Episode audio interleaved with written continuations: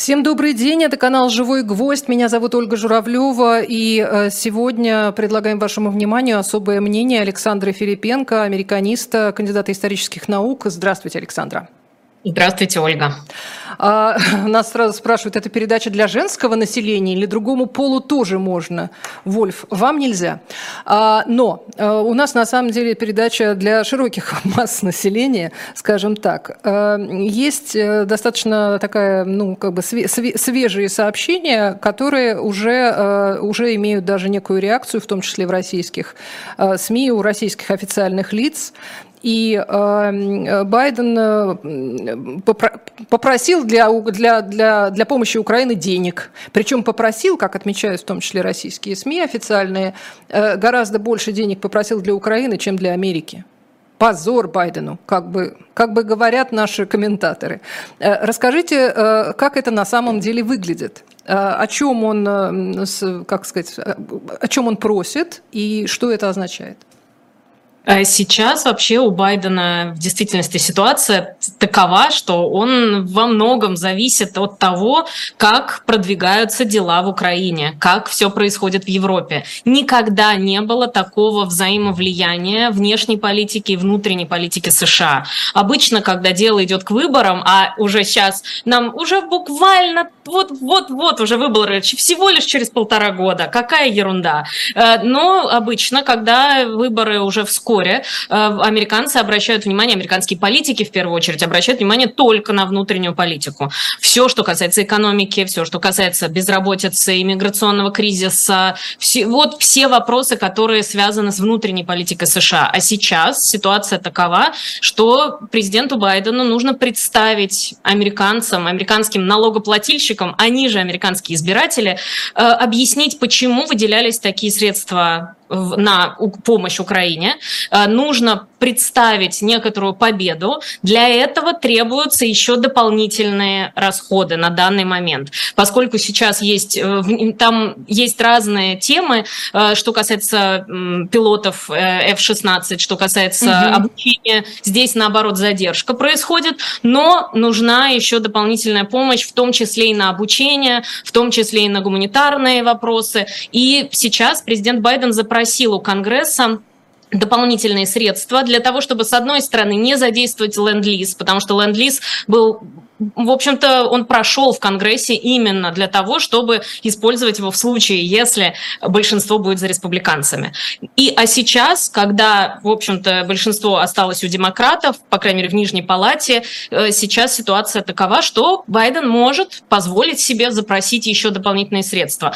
Это связано с тем, что нужно ну, в общем, предъявить некоторую форму удачи, успеха, ну, если не победы, то, по крайней мере, успеха. А почему Америка поддерживает Украину так долго? А, объяснить это избирателям. И Сейчас ситуация такова, что да, требуются еще дополнительные средства, и Байден использует этот момент для того, чтобы запросить их у Конгресса.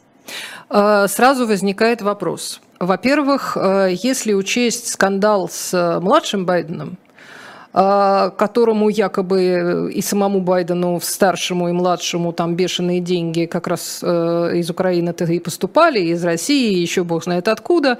Это, ну так, на первый взгляд выглядит немного странно ты наварился на, на, на этих странах, а теперь для того, чтобы покрыть свои позоры, какие-то свои делишки, еще хочешь у нас взять денег, чтобы их туда отправить. Ну, как-то совсем. Э, это действительно выглядит, может быть, это выглядит не так красиво, как хотелось бы, но нужно конечно, нам всем сказать, что поскольку мы говорим про США, э, все-таки на данный момент Хантер Байден невиновен, пока не доказано обратное. То же самое мы говорим всегда, когда э, дело касается Дональда Трампа. Э, поэтому не только это не то, что вот нужно про демократов как-то так особенно хорошо говорить. Нет, любой человек невиновен, пока не доказано обратное.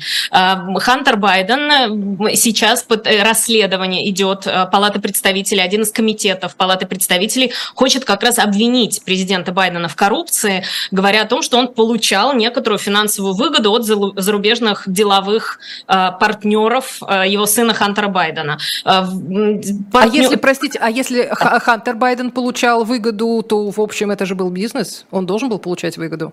Именно, это вот именно. Вот и сейчас пытаются понять, была ли это взятка, было, были ли это взятки в действительности. Потому что согласно закону о коррупции, а, если члены семьи принимают иностранные платежи и подарки в качестве способа оказания коррупционного влияния, то это взятка, даже если члены семьи. Но вот сейчас главная задача у Палаты представителей понять, это все-таки были взятки или это просто человек занимается бизнесом, он входит в совет директоров и энергетической компании.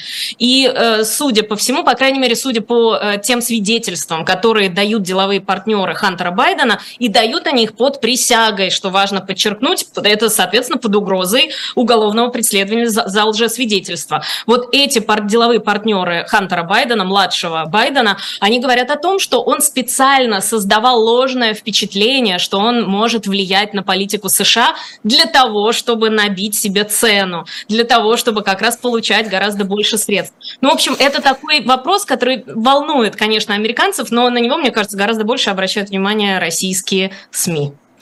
Э, да, наверняка. Ну, вообще, э, э, наслаждение читать, читать новости, касающиеся Америки, как они отражаются в российской прессе. Есть еще много, много чего есть про, про Байдена. Да, конгрессмен Госсер призвал Байдена заняться проблемами США вместо помощи Киеву. Естественно, эта цитата попадает в новости в, в России, это естественно. Конгрессвумен э, Грин выступила против выделения новых миллиардов Украине. Так вот, вопрос номер два. А что будет дальше? Запросить-то он запросил. А каковы шансы, что поможет? Вот знаете, самое удивительное дело здесь заключается в том, что ни один конгрессмен, даже те конгрессмены, которых так любят цитировать в СМИ, которых так любят цитировать, а, что они выступили против, что они там говорят о том, что, например, Марджори Тейлор Грин есть такая одна из популярных э, представителей правого крыла республиканской партии. Она говорит, ни один доллар не пойдет на помощь Украине, пока я в Конгрессе. Но поскольку мы смотрим, мы берем Gallup Poll, Pew Research Center, главные социологические центры США, и пока большинство американцев выступают за то, чтобы помогать Украине, никто даже из самых самых крайне правых республиканцев не пойдет против своих избирателей. Пока То есть большинство... голоса... говорить она может что угодно, э, сенатор Грин, но она будет голосовать, как, как э, хотят ее избиратели. Она, они, они просто, они, да, э, да, это точно. Она будет голосовать так, как э, ее избирают в ее штате, в ее части штата, которую она представляет, если мы говорим про палату представителей, потому что там разделены между разными штатами. В Сенате они представляют целиком штат. Э, поэтому это такое, в общем, это политический, конечно, одновременно ход, и такого будет только больше, пока в Конгрессе правых республиканцев все-таки достаточно мало. Это меньшинство. И они очень часто предлагают такие законопроекты, которые заведомо непроходные. Но Нам за... это знакомо, вы знаете, Александра. Да, как-то вот удивительно знакомо. Да, поэтому как-то, когда э, я э, слушаю разборы э, разных политологов, американцев как раз, которые удивляются, кажется, я думаю, боже мой, мы это все проходили. Как это все удивительно уже у нас было как-то. Это вот, а у них это немножко впервые, это что-то не, несколько оригинальное. Но заведомо непроходные законопроекты делают очень много шума. И на этом, надо сказать, делают себе имена не только те, кто их предлагают, но и те, кто выступают категорически против. Поэтому, конечно, э, нельзя говорить о том, что это все карточный домик, это все гораздо сложнее, но иногда это все-таки карточный домик. Э, поэтому, э, да, говорить они могут очень громко и ярко, но пока большинство американцев выступают за помощь Украине, а это сейчас большинство, нужно сказать, что рейтинг доверия к президенту Байдену, например, около 40%, к Трампу около 40%, а вот к Зеленскому 70%. Вот такой рейтинг доверия президенту Зеленскому среди американцев. Поэтому как можно говорить о том, что они не будут помогать тому, у кого рейтинг чуть ли не в два раза выше? Соответственно, вот на данный момент, пока американцы сопереживают Украине, пока они говорят о том, что да, 55% американцев говорят, что нужно помогать Украине. А Америка, э, опять же, это я буду цитировать российские СМИ, как будто бы а, поляризованная Америка, раскол. Ну, конечно, 55%. Вы что? Это же половина. Но если мы посмотрим на историю США, неудивительно, что решения очень часто принимаются одним-двумя процентами. Это, это на протяжении всей истории США. У них постоянно происходит столкновение. Никогда не было такого, чтобы кто-то получал 70% голосов, 80% голосов. Это не в американском духе, не в духе постоянного противостояния. Наоборот, это в столкновении, в столкновении что-то возникает. Поэтому 55% процентов это очень много. На данный момент это очень много. Американцев хотят помогать Украине. А чем это объясняется? Чем э, аналитики объясняют вот это вот э, настроение э, как раз э, широких народных масс? Вот, знаете, тут есть два направления э, объяснения этому. У меня, может быть, скорее, э, скорее психоаналитическое, может, можно так сказать. Э, на данный момент, ну, по крайней мере, особенно на момент февраля 22 э, года, в тот момент, когда началась война, американская политика, э, ну, да и сейчас тоже, все-таки большинство там людей, скажем, старшего возраста. Э, политиков американские, американские политики, они, в общем, ребята опытные, они давно в Вашингтоне находятся. И они вот этот не... вот проклятый истеблишмент, который давно пора сменить, да. Который mm-hmm. Дональд Трамп все э, обещал осушить болото, он вот против этого истеблишмента. Вот drain the swamp пришел он в Вашингтон и так именно говорил, что нужно наконец их всех оттуда вы, выковырить и вообще куда-то убрать. Но э, этот, тот самый истеблишмент, он достаточно возрастной, но но в истории американской политики как раз очень часто на первом плане, может быть, был кто-то возрастной, но было много и молодых, интересных. Но если мы смотрим там и Обаму, и если даже смотрим период Буша, было много молодых конгрессменов, которые, к сожалению, сейчас ушли из политики, очень многие там из штата Аризона, замечательные были республиканцы. Ну, в общем, очень много интересных американских политиков. И вдруг так происходит в американской политике, что ну, нет таких голливудских героев. И вот президент Зеленский, он является тем самым голливудским героем для американского, среднего американца, который, может быть, и не знает, э, не знал, по крайней мере, что такое Украина, где она находится, почему там это происходит. Но они видят вот этого молодого, красивого, интересного политика, который еще и актер на Netflix, еще и можно его сериал замечательный посмотреть. Тут же его все включают и смотрят, конечно же. Э, и конечно, фраза I, don't need a ride, I need ammunition. Вот эта фраза абсолютно из голливудского фильма. Мне не нужно такси, мне нужно оружие, которое произнес президент Зеленский в ответ на предложение Байдена вывести его из Киева, потому что это очень опасно там находиться.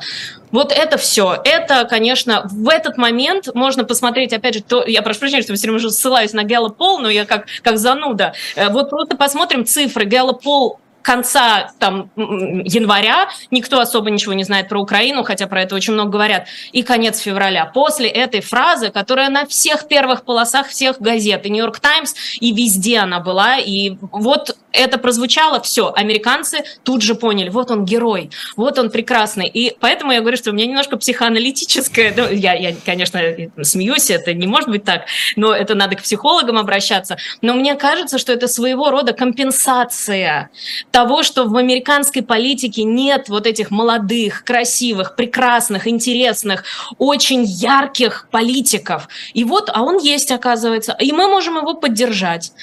На мой взгляд, если бы на месте президента Зеленского был кто-то из бывших лидеров Украины, такой помощи бы не было, э, потому что они слишком ассоциируются с Советским Союзом. Все равно вот это наследие, отношение к Советскому Союзу, конечно, Я присутствует. примерила в Голливуд Порошенко, ну, более-менее, но все-таки не то, конечно. Все-таки не то. Даже если Тимошенко, хоть и женщина, но все равно такой немножко... Ой, она такая Хиллари. Э, она Хиллари Хиллари чуть-чуть вот это отрицательное обаяние, то, что называется, но отрицательное все равно.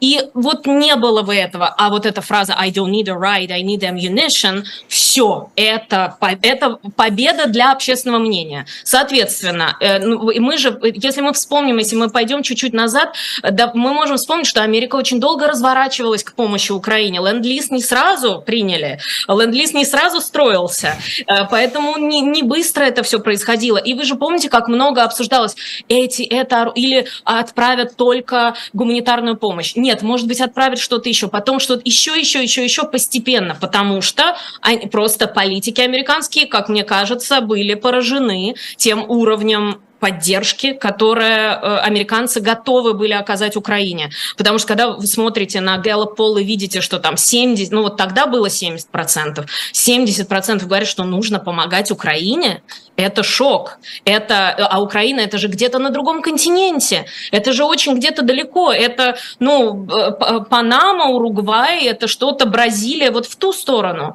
А, и, конечно, не, я имею в виду с, с нашего континента. Соответственно, очень это редкая история, и это удивительная история. И, на мой взгляд, на мой взгляд, именно поэтому а, такой уровень поддержки среди американского населения. Ну, плюс, конечно же, все картинки, которые которые они видят и по CNN, и NBC, и Fox News, особенно в первые месяцы Fox News много тоже показывал того, что происходит. Это, конечно, очень сильное воздействие имеет, э, как мы знаем, никакие слова, это тоже к психологам, конечно, но никакие слова в сравнении с картинкой, конечно, не работают. А то, что видели и Буча, и все это, и присутствие президента Зеленского везде, на всех, первые там пять минут обязательно новостей, везде это видно. Э, соответственно, вот с сопереживания, чисто эмоциональный момент, чисто эмоциональный посыл. И американцы, которые, может быть, не очень разбираются, они действительно не, ну, я бы так сказала, если они хотят, они разбираются. Есть много специалистов очень по этому региону, советологов так называемых, но они, может быть, не очень интересовались. А тут какой интересный персонаж. Вот это мой взгляд. Это Он, победа он... пиара, простите. Абсолютно.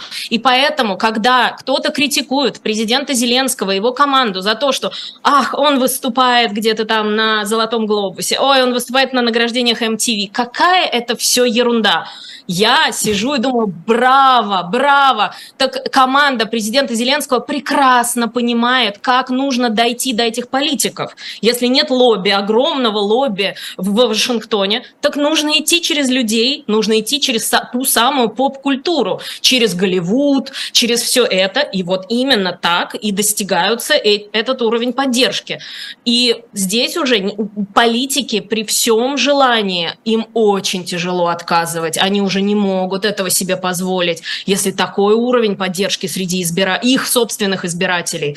Ну, вот это такой, это момент эмоциональный. Плюс, конечно, второе, уже если отходить от э, таких измышлений э, психологических, э, конечно, есть момент противостояния с Россией, вот это наследие, скажем так, э, восприятие России все-таки в большей степени как э, опасности. даже не опасности, как врага даже. И опять же, к тому же Галополу 60 54% американцев называют Россию врагом, даже не конкурентом, а именно врагом. И это, это конечно, э, с начала э, специальной военной операции, назовем это так. Э, это именно тогда начало, начали расти вот этот процент. Но все равно вот это наследие все-таки есть, наследие противостояния. Ну и плюс вопрос, как сказать, распространения демократии тоже, что демократии между собой не воюют, что все страны должны быть демократиями, и мы заживем долго и счастливо. Вот это У вас на заднем плане ходит э, кто-то, не знаю, как да. зовут. Да, Бусинка, Бусинка, она, она желает тоже, видимо, высказаться. Это, понятно. Образом. Это, э, да. Я просто думала, это джентльмен или это леди. Это а, леди. А, чудесная, чудесная Бусинка, мы ей да, передаем да, привет. Да. Хотела, хотела спросить, э, вот получается, вот когда вы как бы вот эту, вот эту картину рисуете, получается, что с одной стороны э, есть что-то, что очень легко на себя примерить. Я имею в виду на там, Советский Союз, который тоже очень любил Кубу. Простые да. люди сочувствовали кому? Там, Конечно. Че Геваре, э, там, э, прекрасному Фиделю, которого все Арци, обожали. Да? Арциту свободу. Ну, конечно. И это тоже где-то бесконечно далеко, но она в нашем сердце. Это, в общем, да, это можно себе представить. Опять же, и пиар, красиво, все, и до сих пор работает пиар Че Гевары на самом деле. Абсолютно.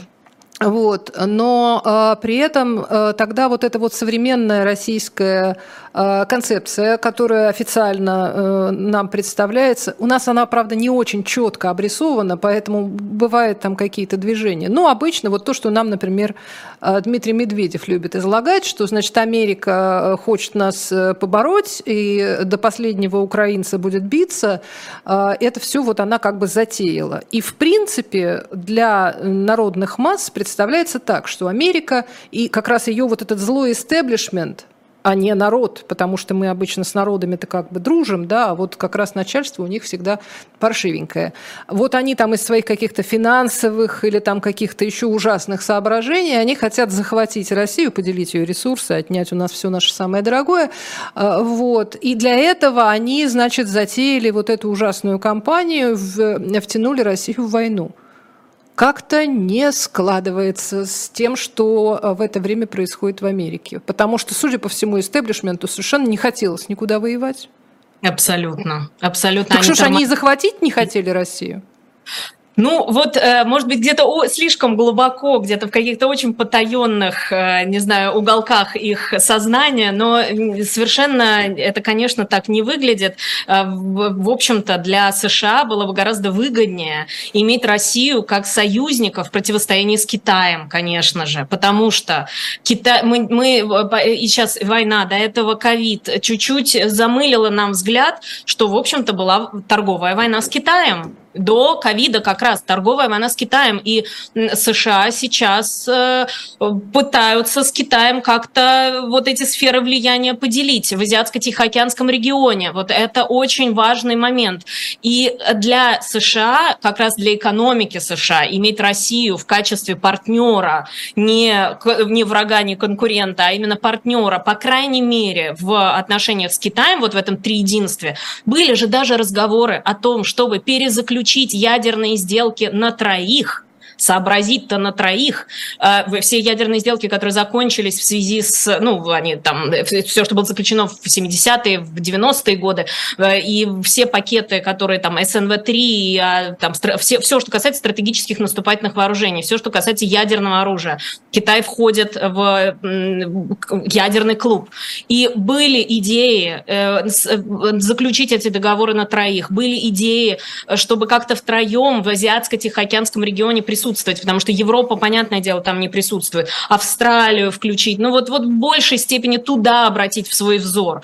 А сейчас, когда США нужно опять Европе столько денег выделять, и вот это все бесконечно, и это такая тягомотина ужас, ужасающая. С одной стороны, конечно, тут же можно на это сказать, а как же ВПК, как же военно-промышленный комплекс, все в полном восторге производят оружие, сколько, вот, сколько душе угодно, но это все равно бесконечная трата денег. Это, конечно, лобби очень сильное, безусловно, и в большей степени республиканское. Но мы сейчас видим, что даже демократы у власти, вот они вынуждены, они вынуждены помогать, потому что такой уровень поддержки среди просто избирателей. Поэтому, да, конечно, вряд ли можно сказать, что они собирались что-то подобное делать. Наоборот, гораздо больше, интерес, гораздо больше внимания было АТР, Азиатско-Тихоокеанскому региону, гораздо больше внимания было вот тому участку. И это Европа, вот эта старая Европа уже очень мало интересовала.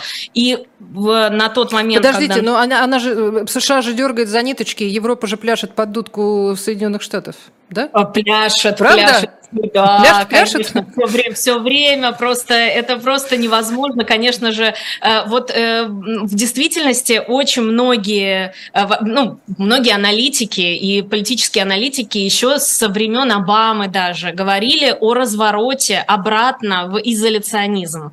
И вообще США, честно говоря, пытались заигрывать с этим изоляционизмом, если посмотреть на Обаму, даже на, ну Трамп он это делал, поскольку он как такой немножко э, слон в посудной лавке, он уж очень яростно это все сразу решил выйти из НАТО и вообще сразу все бросить.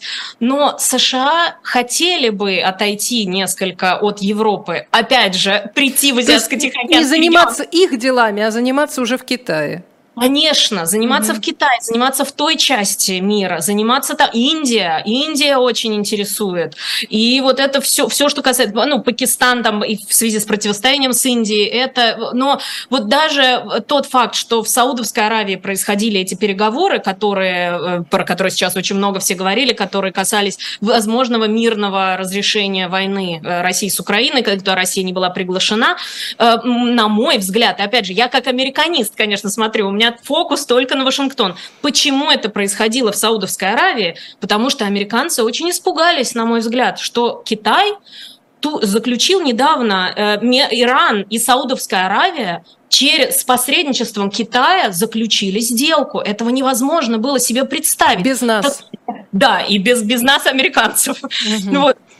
Как это так? То есть Китай вообще расправляется еще и на Ближнем Востоке. Это как это? Нет. Тут же решили делать в Саудовской Аравии, чтобы как-то вот всех мы вместе, мы вместе, давайте будем решать международные вопросы все вместе, вместе, чтобы немножко Китай отодвинуть, потому что Америку волнует в первую очередь все равно тот регион, в первую именно с экономической точки зрения. Это очень важный, важный, который растет, он растет и все больше и больше. В Европе очень много своих проблем проблем. И заниматься Европой, вот этот вот мировой полицейский, которого все еще и ненавидят больше всего, ну, это мучительно достаточно для США. И многие как раз аналитики, и которые в Вашингтоне, тот самый вашингтонский истеблишмент, говорили о том, что надо отходить от этого, уходить как можно дальше.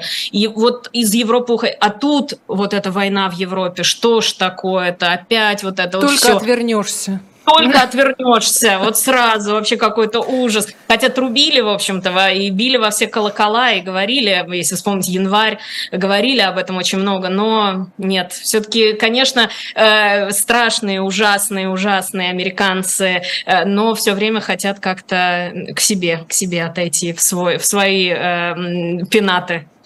А, я напомню, что у нас э, сегодня в гостях Александра Филипенко, американист, как вы, наверное, заметили. А я сейчас здесь сделаю небольшую интермедию, потому что я хочу вам порекомендовать shop.diletant.media, где э, чрезвычайно актуальную книгу можно приобрести. Александр Солженицын. Э, есть у нас картинка, да? Да, прекрасно. С Украиной будет чрезвычайно больно. Вот казалось бы, да? А, да, действительно, сейчас самое время почитать эти размышления Александра Солженицына, касающиеся свободы, прошлого, нерешенных проблем, в том числе огромных проблем, которые не были э, разрешены за многие годы, а, в том числе проблем с Украиной. А, заголовок, конечно, сразу делает книжку прям как бы такой вот э, книжкой сегодняшнего дня, но что об этом думал Александр Исаевич, каких, на что он обращал внимание. Мне кажется, это очень интересно. Вот это из серии «История в лицах и эпохах». Можно на shop.diletant.media приобрести. Если вы захотите, там, печать от эхо, там что-нибудь, какие-нибудь подписи от каких-нибудь сотрудников, э, находящихся сейчас в Москве, вы можете тоже это заказать. Ну и, соответственно, э, стоимость книги, э, в стоимость книги включен, включен небольшой бонус, который пойдет на развитие живого гвоздя, за что мы вам очень признательны. А, э, другие книги, естественные журналы и всевозможная продукция на shop.diletant.media. Э, заходите, всегда, всегда что-то интересное для себя найдете, а если не для себя, то кому-нибудь подарите. Это тоже бывает прекрасно. Возвращаемся э, к Александре Филипенко. Мы уже со всех сторон вроде бы рассмотрели Байдена, но про него все равно все время все... У нас, понимаете, как-то получается, что с одной стороны Байден, он такой, ну, проукраинский хотя у него вот эта вот история с сыном такая, такая тоже не, не очень вызывает симпатию. Но у нас все время обращают внимание на то, что вот он и старенький, вот он и плохонький, вот он в маразме, вот он еле ходит, а э, там плохо, плохо вообще ориентируется в пространстве. А, как, как, на это, а, как на это смотрят, э, собственно, э, в Соединенных Штатах? Я понимаю, что у них выбор-то не богат. у, них есть, у них есть вариант а, одного, как бы, очень тоже... Молодого человека. Да, да. юного, я бы даже сказала. Юного, да, юного, да. Юноши, э, но с очень бурного темперамента. А другого вроде бы все с ним, ну так, более-менее. Ну, в общем, и, во-первых, их обоих можно отдавать под суд, что что, конечно, доставляет массу удовольствия накануне выборов, а что никак нельзя решить эту проблему. Э, почему выдвигаются именно эти люди, я хочу понять. Еще когда э, Байден был кандидатом в президенты, он не отвечал впрямую на вопрос, пойдет ли он на второй срок. И в большей степени, наоборот, говорил, что он подготовит почву для того, чтобы передать э, бразды правления следующему поколению американских политиков. Это вообще большой отдельный разговор про Пита Бутаджеджа, почему он стал министром транспорта. Это, ну, это можем это отдельно. Э, мне кажется, это как раз на него ставку как раз и делали. Преемник у нас это называется. Да, да, да, да, своего рода преемник. А, э, нет, все-таки я, все-таки я прошу прощения, не могу удержаться, все-таки скажу, почему. А, для Байдена очень важно был инфраструктурный законопроект. Это, законопро... это законопроект, который законом стал. А, все, что касается дорог, э, аэропортов, вокзалов, э, реконструкции, потому что в действительности это все было сделано в 70-е годы. И, в общем-то, в плохом состоянии, там, например, JFK, аэропорт главный, ну, один из главных аэропортов, аэропортов. Это в Нью-Йорке находящийся аэропорт Кеннеди. Он уж в таком плохом состоянии был. Уже много про это было всего сказано. Дороги. Сейчас Собянин хохочет прям. Вот, да. вот, вот. Именно так. А вот никак не могли договориться, никак не могли, э, вот с плиткой как-то не смогли ничего сделать. Но, наконец-то, Байден сказал, что это будет его глав... дело, главное дело его первого срока. Инфраструктурный законопроект. И действительно, это был первый законопроект, который они продвигали продвигали и очень успешно продвигали и приняли его. И это касается Министерства транспорта. Министром транспорта он сделал Пита Бутаджеджа, немножко сложная фамилия, но он довольно-таки популярен среди демократов. Э, он молодой, яркий политик, он находит, он был мэром абсолютно республиканского города, будучи демократом, то есть, соответственно, он умеет находить какие-то точки соприкосновения, он умеет идти на компромиссы, на диалог и так далее, и он стал фактически лицом лицом внутри США. Понятно, что снаружи мы про него особенно не говорим. Внутри США он стал лицом этого закона, закона уже. И он ездит, открывает, перерезает ленточки, жмет руки, целует младенцев и все прочее. Соответственно, на мой взгляд, это была ставка демократической партии как раз. А им казалось, что вот они сейчас его еще раз рекламируют, еще, еще, еще, благодаря этому закону, и он сможет потом идти на выборы. Но никто не ожидал, что прекрасный Дональд Трамп будет все-таки Дональд Трамп being Дональд Трамп, как говорится, он будет самим собой и решит снова идти на выборы. Это, в общем, нетрадиционная, скажем так, история, когда проигрывает кандидат, и он идет след... и уже был президентом, и снова идти на выборы. Это, в общем, ну, как Второй всегда... срок через паузу, это как-то не это, очень. Это, это не очень, это несколько оригинально, это как-то странно. Когда проигрывают, очень часто просто отходят и дальше просто становятся профессором в Колумбийском университете или на рекламных контрактах и частных лекциях зарабатывают огромные деньги или лоббистами становятся. Но, в общем, э, он решил идти снова, и по, на мой взгляд, именно поэтому Джо Байден решил идти на второй срок. Если бы Дональд Трамп... Поэтому Джо Байден так оттягивал решение а, и объявление о том, что он идет на второй срок. Э, если бы это не был Дональд Трамп, то, мне кажется, кажется, что Джо Байден не пошел бы, скорее всего. А этот бой тяжеловесов американцы уже видели. И еще один рематч, что называется, еще один э, бой этих Почему у вас так много ремейков, да? Вот, mm-hmm. да, да, вот, вот, как, вот снова это можно посмотреть. Э, уже серия 2, или, ну да, ремейк такой-то.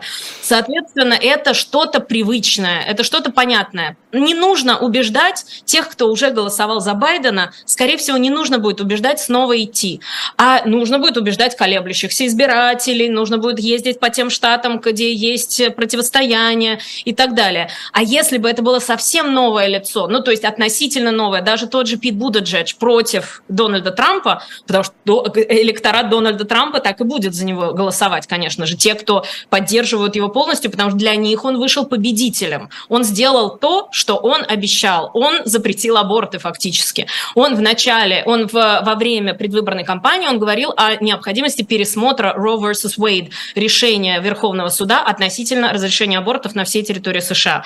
Э, сейчас, благодаря тому, что Дональд Трамп смог провести ввести в Верховный суд троих судей консервативных.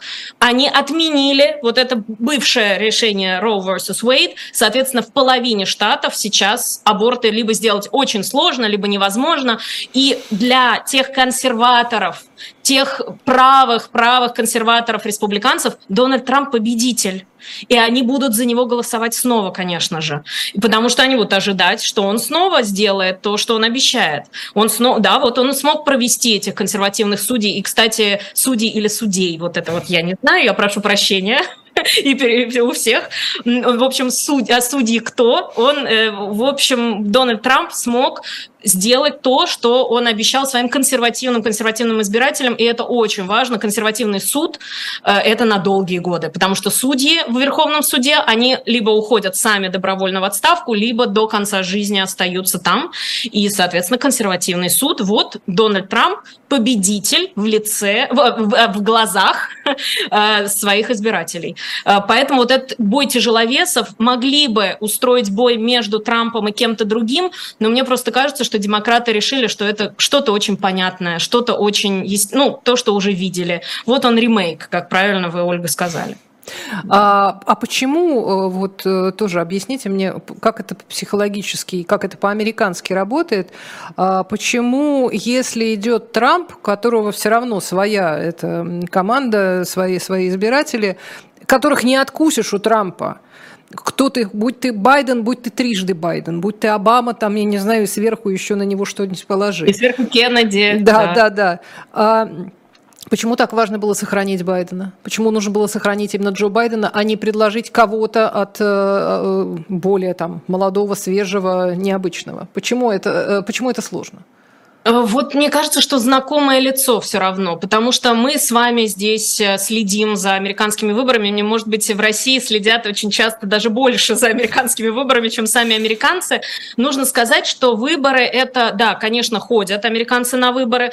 Иногда меньше половины американцев ходят на выборы. А они при этом нужно сказать, что они всегда голосуют за мэров, за. Э, ну понятно, голос... местные в демократических местные. системах да. местные выборы важнее. Гораздо важнее, гораздо важнее.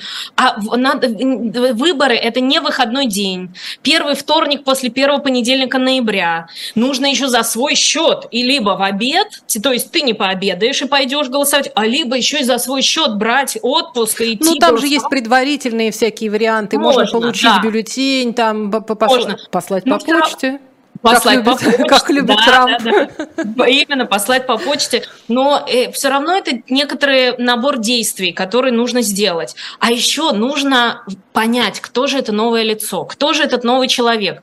Ох, в тот раз Трамп-то против Байдена был, я за Байдена голосовал, ну схожу еще раз за Байдена проголосую. А сейчас против, против Трампа кто-то, какой-то Бутиджедж, или там, я не знаю, кто-то еще, или там Камала Харрис, например, если бы она решила, если бы Байден не пошел, она бы пошла, или кто-то еще.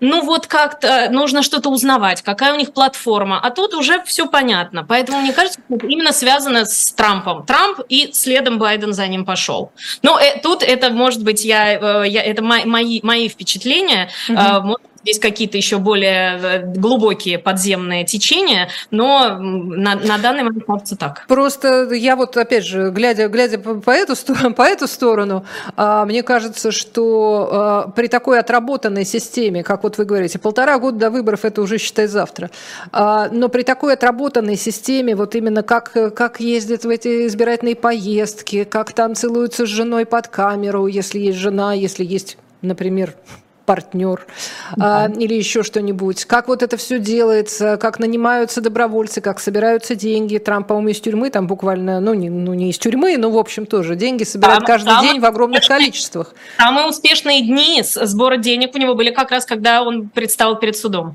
Вот, и э, мне кажется, что, опять же, ну все знают, как это работает. Ну что, трудно было немножко напрячься? Ну уж такой прям избиратель у них тупой. Судя по всему, не такой уж он и тупой избиратель. Он бы догадался, где, где Трамп, а где нет. Это, был всего, всего лишь э, такой выбор. Ну, это, конечно, им виднее. А по поводу, по поводу Трампа и суда у нас, э, мне кажется, достаточно подробная была программа на живом гвозде. Трифекты у нас э, есть вот прям прицельно, в подробностях, там, в чем обвиняют, сколько лет, в общем, все вот эти штуки можно посмотреть, это я зрителям э, говорю. Но э, как вам представляется сейчас, вот на данный момент, вот чтобы зафиксироваться, э, есть ли шанс, что э, все-таки не отложат э, дело э, Трампа, как он просит сейчас? Э, я что думаю, все-таки что... суд будет, э, будет судить? Э, может, суд может судить. Мне кажется, что э, адвокаты Дональда Трампа, как и любые другие адвокаты, тут не нужно э, представлять, что они какие-то особенно нехорошие злодеи из голливудского кино.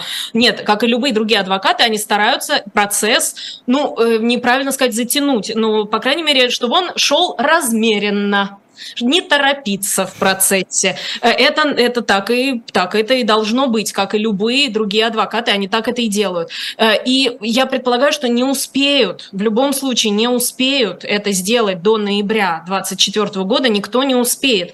Э, сейчас ситуация такова, что даже если успеют каким-то чудом, и вот здесь у меня, честно говоря, возникнут вопросы относительно политизированности этого дела, потому потому что и нужно сказать, что DOJ, э, Department of Justice, Министерство э, юстиции, тоже не торопятся с этим делом. Они медленно, они очень дотошно предъявляли вот эти все обвинения. Э, если они будут слишком торопиться, вот это вызовет некоторые, у меня лично, это вызовет некоторые вопросы. Э, мне кажется, они не, в любом случае они не успеют, э, даже если суд начнется, они не успеют осудить или не осудить Дональда Трампа, который невиновен на данный момент, он абсолютно невиновен. И даже если Э, так, так произойдет, что успеют, пока дело дойдет до Верховного суда, он сможет подавать апелляции, и он сможет продолжать предвыборную кампанию, он сможет, будет он участвовать в дебатах или нет. Вот, кстати, он до сих пор не сказал, будет ли он участвовать в дебатах в августе.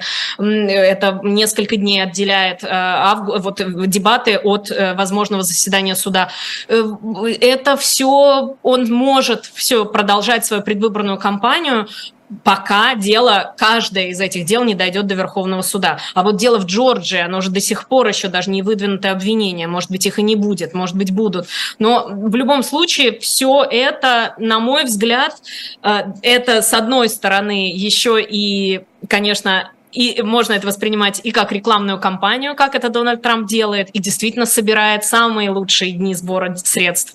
Это дни, когда он предстает перед судом. И каждый раз, когда вот он предстает перед судом, тут же садится на частный самолет и летит на встречу с донорами со своими, на встречу с самыми крупными донорами его предвыборной кампании, ужины и все такое прочее. Это такой очень важный для него момент. При этом, конечно, это и очернение в глазах очень многих американцев, потому что те самые колеблющиеся избиратели, борьба идет за них, которые голосуют то за одного, то за другого, или не идут голосовать.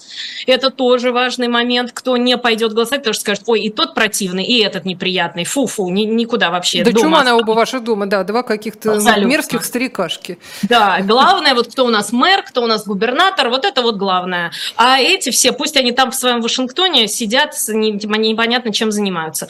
Э, соответственно, вот кто пойдет, кто не пойдет, кто за кого будет голосовать, это колеблющиеся избиратели. Вот за них идет главная борьба. Сейчас Дональду Трампу главное рассказать, как на него ведется witch hunt, охота, охота на ведьм, и его притесняют всячески. Демократы, наоборот, пытаются показать, нет, вот посмотрите, очень медленно, размеренно, все это аккуратно делается. И главное, читайте обвинения, читайте их и смотрите, и смотрите эти заседания, и слушайте именно, что там происходит. Сейчас за колеблющихся избирателей главная борьба, а будет суд, успеют, не успеют. Тут мне, мне кажется, что могут успеть начать, но вот к финалу прийти до ноября, думаю, что не успеют. А, ну, уже многие обсуждали этот вопрос. Может ли быть избранным президент, который находится под судом? Прекрасно может. А, сможет ли Трамп принять какое-то решение относительно своего а, дела? Вот. А, если оно будет уже в момент его президентства, ну, там есть варианты, насколько я понимаю. Да. Но это уже, опять же, тоже обращайтесь к специальным эфирам и специальным передачам. А, один еще нюанс, вот э, то, что из, так сказать, последних заявлений а, шведский дипломат э, Ослунд, цитата из него такая, переизбрание Трампа может привести к распаду НАТО. Ну, в общем, я думаю, не только Ослунд э, предполагает такое. А, потому да. что мы помним позицию Трампа, а Трамп неизменен, да, вот он, он как бы вот э, держится, держится он своей держит линии. Марку. Да? Он держит марку, но опять же, Дональд Трамп, вот э, это нас немножко возвращает к позиции непроходных, заведомо непроходных законопроектов. Вот он говорит, вот выйти из НАТО, вот это сделать, построим, построим стену на южной границе, построим ее так она же уже была. Так о том и речь. Вообще-то стена начала строиться во время Первой мировой войны. Первый сегмент стены между Мексикой и США был построен во время Первой мировой войны.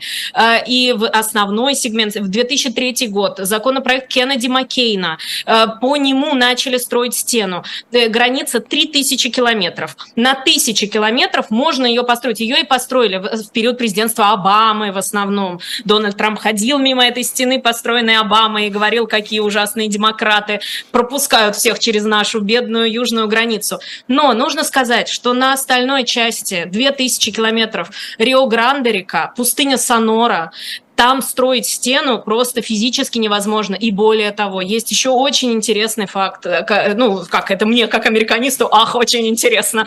Э, есть очень много частной собственности на границе. Для того, чтобы выкупить эту землю, американцы запрашивают огромные средства, зная, что государство хочет построить эту стену. Никто не собирается продавать свою частную землю, даже если там ничего нет, на этой границе между Мексикой и США. Соответственно, вот Дональд Трамп очень много говорил о выходе из НАТО, о строительстве стены, о том, что лица из мусульманских стран не, будут не пускать в США. Вот это все маслом бен, если мы вспомним, это первые дни президентства Трампа, это первые скандалы. Э, все это очень громко звучит, и мы не видели какого-то особенного результата. Было а аборты пос... запретить он смог?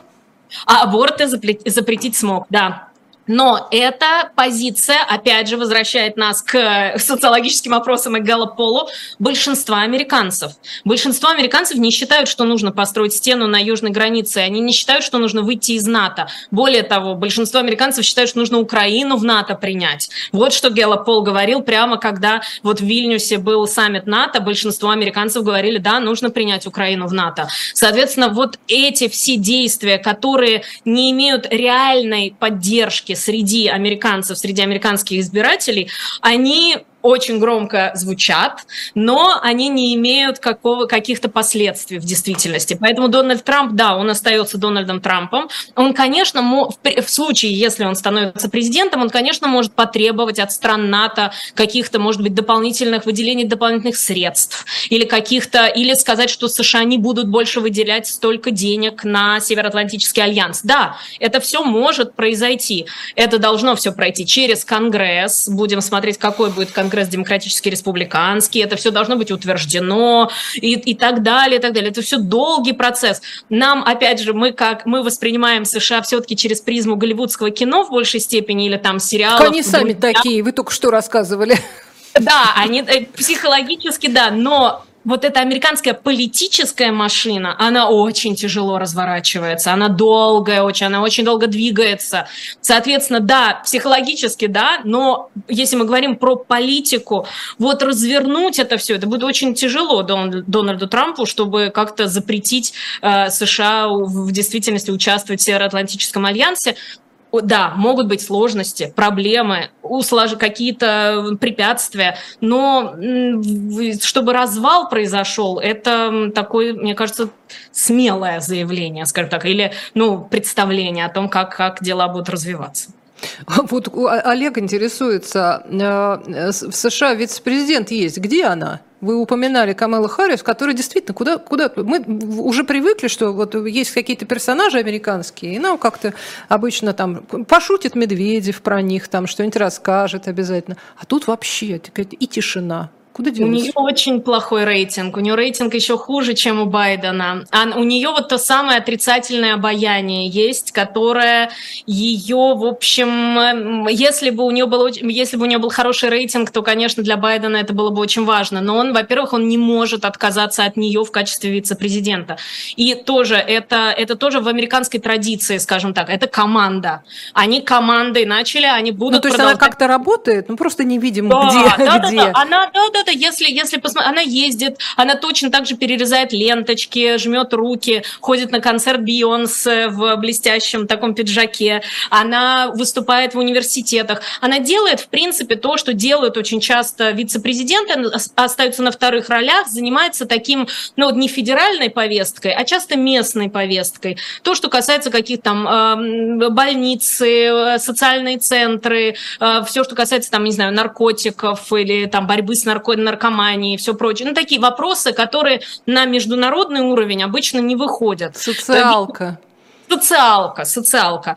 И вице-президент, вот он вот такую роль очень часто выполняет. Бывают, конечно, вице-президенты, как Дик Чейни, которые э, чуть ли не вершат судьбы, но это редкость в большей степени. Это, ну вот, Байден был для Обамы очень важен как вице-президент, потому что он в 70-х годах в Вашингтоне, вот как раз Обама был неизвестным лицом, а Байден известным лицом.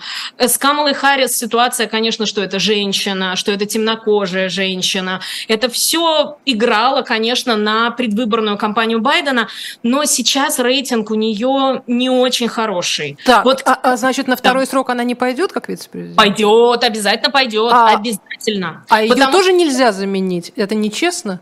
Ее можно заменить, но это не в американской традиции. Это значит, что в Белом доме что-то не то. Это значит, что э, это не в американской традиции заменять вице-президента. Это означает, что команда, что человек, который руководит командой, значит, выбрал не того себе вице-президента. Значит, он не может как-то э, в действительности воздействовать на нее, может быть, и так далее. Это не в американской традиции. Вот кстати говоря, опять же, возвращаясь к Трампу, просто, э, хотя вопрос про Камалу Харрис, но все равно у Трампа же интересная история. Про его собственный вице-президент против него сейчас баллотируется. Майк Пенс, ведь он идет на праймерис.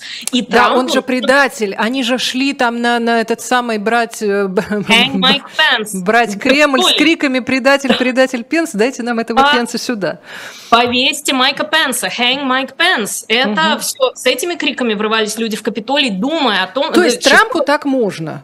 Хочется Трампу так можно, Трампу можно все, как мы выясняем, судя по всему. Но Байден тоже мог бы это сделать. Но Байден это все-таки это вот традиции, это вот американский дух, вот это все то, на чем вот отцы-основатели так принято, так сложилось. Вообще вице-президент, э, должность вице-президента, она, отцы-основатели изначально хотели, ведь что было так, баллотируются два человека в президенты, один выигрывает, он становится президентом, второй проигрывает, и он становится вице-президентом. Ах, вот как, и никому не больно, очень хорошо. То, да, и все как-то договариваются. Схема оказалась не очень рабочей, рабочая, мягко скажем, но э, а это очень в, в американском духе. Вот в этом, если мы оторвемся от реальной ситуации, нужно вот это, это типичный американский дух. Диалог, никогда не переход на личности, если э, это, это тоже чему противоречит несколько Дональд Трамп, э, никогда не переходить на личности во время дебатов, во время противостояния. Но вот а Трамп сейчас, он не только переходил на личности, он еще и теперь нового вице вице-президента должен будет себе выбрать, скорее всего, из тех, кто сейчас в праймерис участвует тоже от республиканской партии. У нас, к сожалению, остается так мало времени, а все такое вкусное. У меня еще куча вообще всяких, всякой, всяких интересных, э, интересных вопросов. А, я, э, я, еще, э, я еще забыла вот вопрос от Ильи, прекрасный совершенно, который э, спрашивал по поводу единого учебника для Соединенных Штатов, учебника истории, ну, потому что для нас это актуально. Но а. я просто сразу скажу, что на самом деле у нас Алексей Алексеевич Венедиктов об этом говорил много раз, и много еще кто говорил, на всяких исторических передачах вспоминали о том, что, естественно, в Америке есть совершенно разные подходы у, у юга и севера, хотя бы по отношению к гражданской войне, уж не говоря про черных, белых и всех остальных. Абсолютно, абсолютно. И один, один только комментарий все-таки. Да опять же, американский дух, э, традиции, и надо помнить, что United States of America – это все-таки Соединенные Государства Америки, и каждый штат очень отдельный, каждый штат может сам, не только в рамках штата, каждая школа может свои учебники давать, но и каждый штат, они очень разнятся, и даже на юге между собой тоже.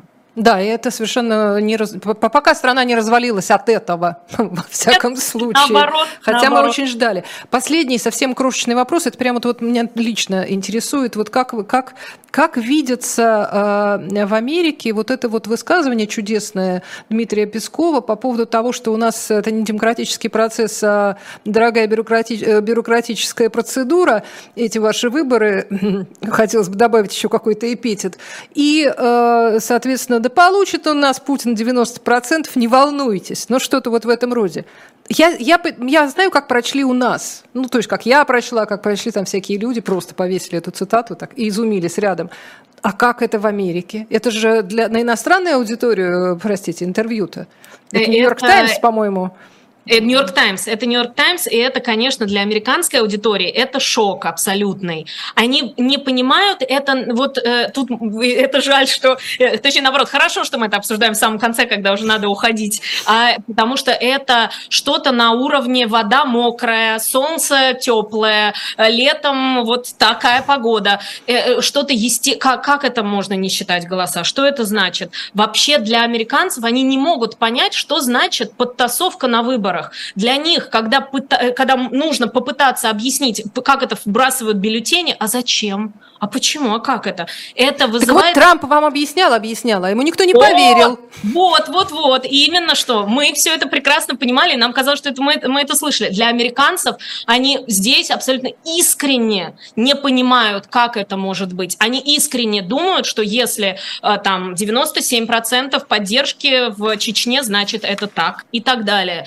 И они искренне в это верят. Для них эти слова – это что-то скорее шокирующее. Ну, хоть, хоть узнали, наконец. И спасибо Дмитрию Пескову. Как жить, как да, жить. Да, как жить. Спасибо большое. К сожалению, вынуждена прощаться. Американист, кандидат исторических наук Александра Филипенко была у нас сегодня в гостях. Меня зовут Ольга Журавлева. Дальше никуда не уходите. И слух, и эхо на живом гвозде, и на дилетанте. Дилетанты с Быковым, объявленным иностранным агентом, про Шекспира с Дымарским говорят. И дальше еще в 2023 Мария Снеговая в программе, соответствующей на живом гвозде. И нормальная жизнь еще будет будет. Так что никуда не уходите. Живой гвоздь – это для вас и дилетант тоже. Всем спасибо, всего доброго.